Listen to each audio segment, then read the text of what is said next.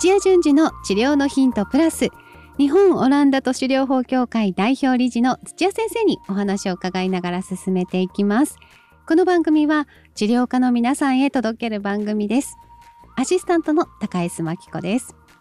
さあ今日の質問です。オランダ都市療法でサッカーのトレーナーになる。土屋先生よろしくお願いします、はい、よろしくお願いします。はい。もうサッカー大好きな土屋先生に、はい、もうこれはぜひっていう質問ですよ。はい。サッカーでも有名な土屋先生はじめまして、はい、僕は高校生の時に怪我をしてサッカーを断念しましたがその時に PT の先生の素晴らしさに感動して PT になりました。理学療法士さんですね、はい、将来なんとかサッカーチームでのトレーナーをしたいと漠然と思っています今回のワールドカップでの日本代表は残念でしたが僕はいつか日本代表のトレーナーになりたいです、えー、オランダ都市療法を学ぶとトレーナーになれますか？なれますか？えっと日本だとまだなかなかいろいろなあのチャンスが必要だと思うんですけども。あそうですはい。あのいい話としては海外だと簡単になれると思います。はい、え海外の方がでなんかねハードル高そうじゃないですか。すうん、あのまあ理学療法士を取った卒業コースの大学院レベルの、はい、あのまあ、内容なので、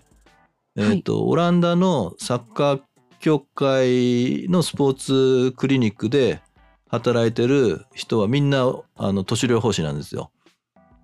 あそうなんですね。はい、えでも土屋先生もそこにいらしたんですよね？まあ、私は反対にあのそこのサッカー協会で日本人の J リーガーが、はい、あのリハビリしてるのを出会ってそのリハビリのやり方を身につけたいって言ったらこのオランダ都市療法をまでやれっていうふうに紹介を受けたんで。あ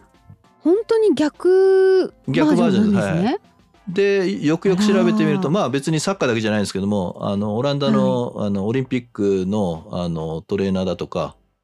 もう各、あのトップのスポーツあのオランダスケートとか水泳とか強いんですけどあのそっちのメインの人たちもあの都市療法を身につけてますし20チーム20何チームかあのー、えー、オランダの一部リーグの、えー、プロクラブのもう半数以上は都市療法を、あのー、習得してると思いますよ。都市療法のこう認知度がやっぱり日本と海外で、まあ、違いもあるっていうところもありますか、はい、あるけれども、えっとまあ、ちょっと違う回にお話したんですけども運動療法やっぱり積極的にやれるからだから、はい、まあサッカーだけじゃないですけどもあのスポーツとの相性が抜群なんですよ。ああそうなんですね。はい、じゃあ夢はこう世界に向けてもいいと思いますけど。さらに大きくなりますね、はい、スキルとしても間違いなく日本でいろんな勉強してる方いるかと思うんですけどそれよりもオランダ投手療法の方がスキルとしてはもうあの最短だと思いますもうすごくあの一番いいと思うんですけどもはい、ただ日本のやり方でずっと来てるサッカーの業界を見ると主流を占めてるのが、えーと、鍼灸師さんとかはい、理学療法士さん理学療法士さん少ないんですよ。へええそれはどうして、ね、えーとちょっと夢のない話もしますが あのーはい、まあトレーナーで入っていくとえー、まず社会保険がないのでみんな国保というか、はい、で1年契約なんですね。個人事業主みたいな。はいうん、で、えー、もう理学療師さん大体あの病院クリニックで働いてあの社保も入ってで安定してまああのだんだん安くなったとはいえ平均収入が400万切ったぐらいで380か90があの平均収入なんですよ。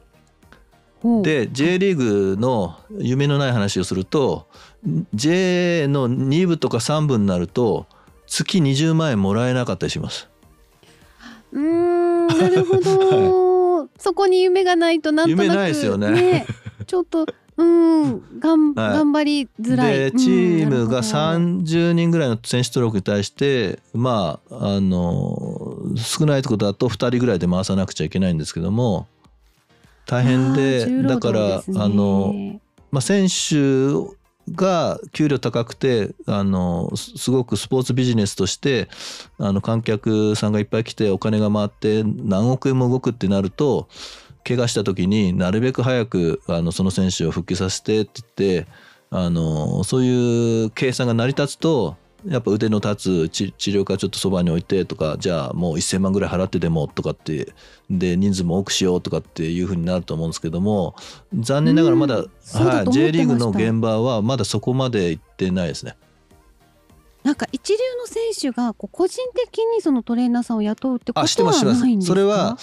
あの収入をがもう何千万って結構あの、うんうん、真ん中より上の人たちだけですけどもパーソナルでトレーナーを、あのつけるのはもう普通あの普通になってるというか、えっと、クラブ側が、えー、低賃金だから集められる人材って大したことないんですよここだって言って、まあ、今日すみません J リーグのトレーナーの方聞いてたらあれですけど。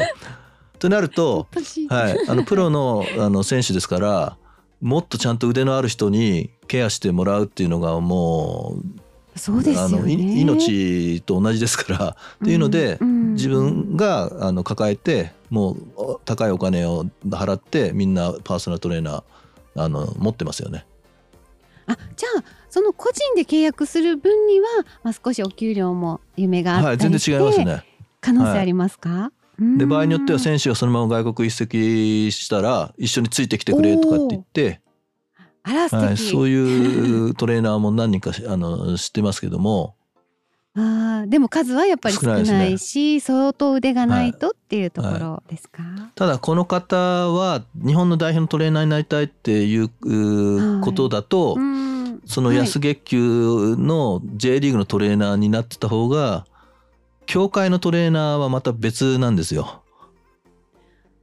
あそうなんですか。チームのトレーナーと協会のトレーナー。違う。協協会じゃ協会ですね日本あの日本サッカー協会ですね、うん、日本代表を作ってる日本サッカー協会の専属のトレーナーっていうのは日本サッカー協会に所属してで最初はあの12歳以下の代表とか14歳以下の代表とか女子代表とかっていう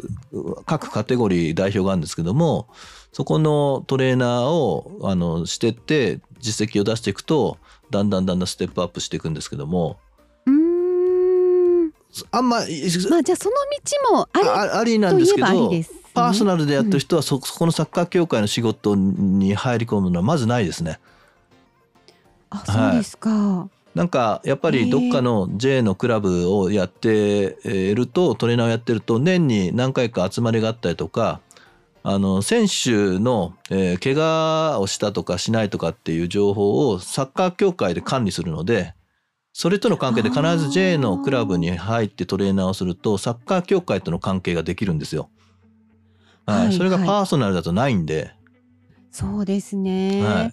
そういう場合、まああの土屋先生はどどっちがいいとかっていうのはあるんですか？そのうんなんだろうこう箔がつくとか。なんかそういうのもあるんですか？箔は、えっと、J1 も最近トレーナーの数も多いから J1 のチームやると箔がつくんじゃないですかね。ああ、はい、そうなんですね。とか。じゃあそういうのもこう夢の中全体の中から見るとあのやってみたいっていう人はもうめちゃくちゃやっぱり、ね、あの代表のトレーナーやりたいっていう人が多いので。ねでも夢ありますもんねやっぱり。はい。まあどうどうだろう。治療家目線で言うと あの代表のトレーナーって代表の活動って普段はチームに戻ってあの年がら年中リーグ戦をやっててで合宿で1週間だけとか、はい、まあ今回のワールドカップは一番長いですけども1ヶ月間いるとかありますけど、はい、基本的にはちょこっと来た選手をあんまり治療するとかってまあちょっとケアとかで触るぐらいでリハビリするとかっていうのはまずほとんど少ないですし。はい、あのなんかあの健康診断したりとかはい、あの食事の管理したりとかちょっと全然業務がチーム好きのトレーナーとサッカー協会のトレーナーであのかなり仕事内容変わってくるんですよ。うん。今の話聞いててもやっぱり個人のトレーナーでこうがっつりその人の体調だったりとか、はい、いろんなことを知ってる方が効果も出やすいような気がしますね。はい、チームだとそれこそ30人の選手に対して2人とか3人とかっていう感じでもう回す感じなので。そうですか。あじゃあ今日のこの先生の話を聞いてちょっとまたねこうあの目標が変わる可能性ありますね、はい、だからスキルとしてはオランダ都市療法は絶対やった方がいいんですけど、うん、えー、選ぶ職場だったりとかあのまあちょっと年収も含めてで あるいはそそこは知っててもどうやってそのあの J リーグのチームに入り込んでいくかとかまたあの全然違うあの縁がないといけないとかはい、はいそこが難しいですよね。そこはまたね自分の持ってる技術と別の部分ですね。で、あのー、履歴書を送ったら絶対ダメですよ。履歴書を送ると日本ってすごまあどっかで言ったと思うんですけども古い体質なんで、はい、この履歴書を送ったやつは誰だみたいな感じでもう業界内でこうブラックリストじゃないですけど紹介なんですよ。そこがちょっとこう日本のこう閉鎖的な感じがちょっと残念な気がしてしまうんですが、こうガシガシ行くのはよくない。と。で反対に海外だとガシガシ行って、あの国内にじゃあ40チームチームがあるからって言って40枚こう送ったらそのうちのいくつかがから返事が来て面接したりとかで入り込めたりとかするんですよ。あーなんかそうですか、はい、まあでも本当にこうやる気があってパワーがあるのであればもう海外いいですよね、はい、オランダ都市療法を持って海外に行くってもう世界を舞台に活躍するってことは、ね、いやいいと思いますけどね。ねえ。はい。いかがでしょうか？高校生のあの、まあ、サッカーは断念したということですけど、はい、ここから先の夢がまたちょっとでかくなりそうなので。ねはい。あのぜひぜひ土屋先生待ってますので、はい、まずはオランダ都市療法をね学んでほしいですね。はい、はい。そうそうするともう日本代表どころか海外の代表のトレーナーになれる可能性が海外の代表はちょっと分かんないですね。海外の代表でその国の あの国籍持ってないといけないとかはあるかもしれないですけど分か？んないですけどえー、外国人 私嘘外国人トレーナーが代表チームのトレーナーやった例はまだないですよね。あじゃあ海外でなれるっていうのは教会のことですか？いえいえあの えっと高橋さんあの教会っていうのはにあのその国の代表のなんかを仕切るんですけど全部ですもんね、えっと、そこの中に国内リーグで、はい、あのサッカーをやってるチームがいくつもあるって感じです。はい、はい、じゃあ、えっと、その国内チームのその個人。国内チームには入れると思います。うん、あ浦浦和レッズだ鹿島アントラーズだとかっていうチームで仕事するのは割と簡単です。ただオランダ代表のトトレーナーになるのは多分ほとんど無理です。あそうはい、そうなんです。オランダ語が喋れてもそれは難しいです日本代表のトレーナーにあのどっかの国のトレーナーの方がなるのが難しいのと同じですね。ああ、そうなんですね。はい、でもこのオランダ都市療法っていうのはやっぱり一つあの核として持ってると運動療法だったりとかそのパーソナルな部分でコミュニケーション能力が高かったりとか、これはあの期待ができる、ね、あの直せる鍛えられるコミュニケーションができるっていうのでであのチーム好きあるいはあのパーソナルでつくっていうのはめちゃくちゃ武器になると思いますけどね。はあ、もうこれはぜひぜひあの世界を目指してね頑張ってほしいですね。はい、はい、そうです。パーソナルになってその人の海外移籍についていくっていうのが一番いいかもしれないですね。まあそれだけは 結構あの運もあるのでついた選手がこうどんどん成長していけばあの、はい、そう波に乗っていけるでしょうけども選べないですからね？分かんないですもんね。そうですね、はい、いやでもなんか治療しがいありますよね。治療しがいというかこうあの自分がこう育ててるようなあの感じで。はい長い付き合いになるとそういう感じになると思います。うんサッカーのこうあのトレーナーっていうのは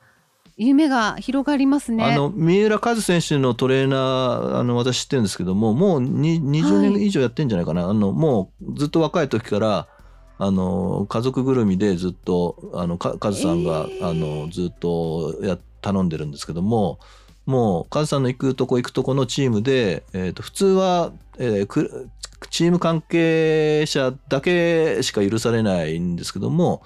まあ、カズさんが交渉してパーソナルトレーナーをクラブハウスの中に入れて普通に一トレーナーとしてこうカズさんだけのトレーナーがこうそこで仕事してますよね。そうなんですか。はい、もう本当それは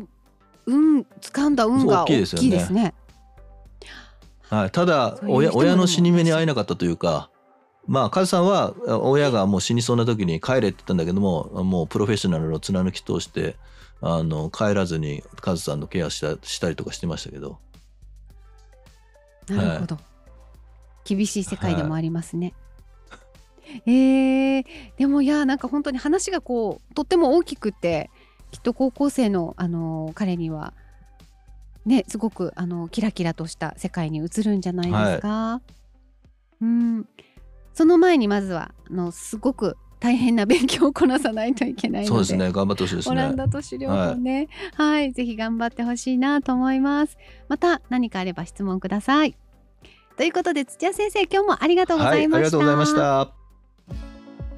さあ番組では皆さんからの質問をお待ちしております。理学療法士として柔道整復師として鍼灸師としてご活躍の皆さん今後オランダ都市療法を本格的に学びたいという皆さんその後の事業展開まで考えているという皆さんもぜひ新しい道を一緒に探していきましょう。ホームページから気軽にご質問もお待ちしています。そして、えー、チャンネル登録もよろしくお願いします。土屋順次の治療のヒントプラス日本オランダ都市療法協会がお届けしました。それではまた来週です。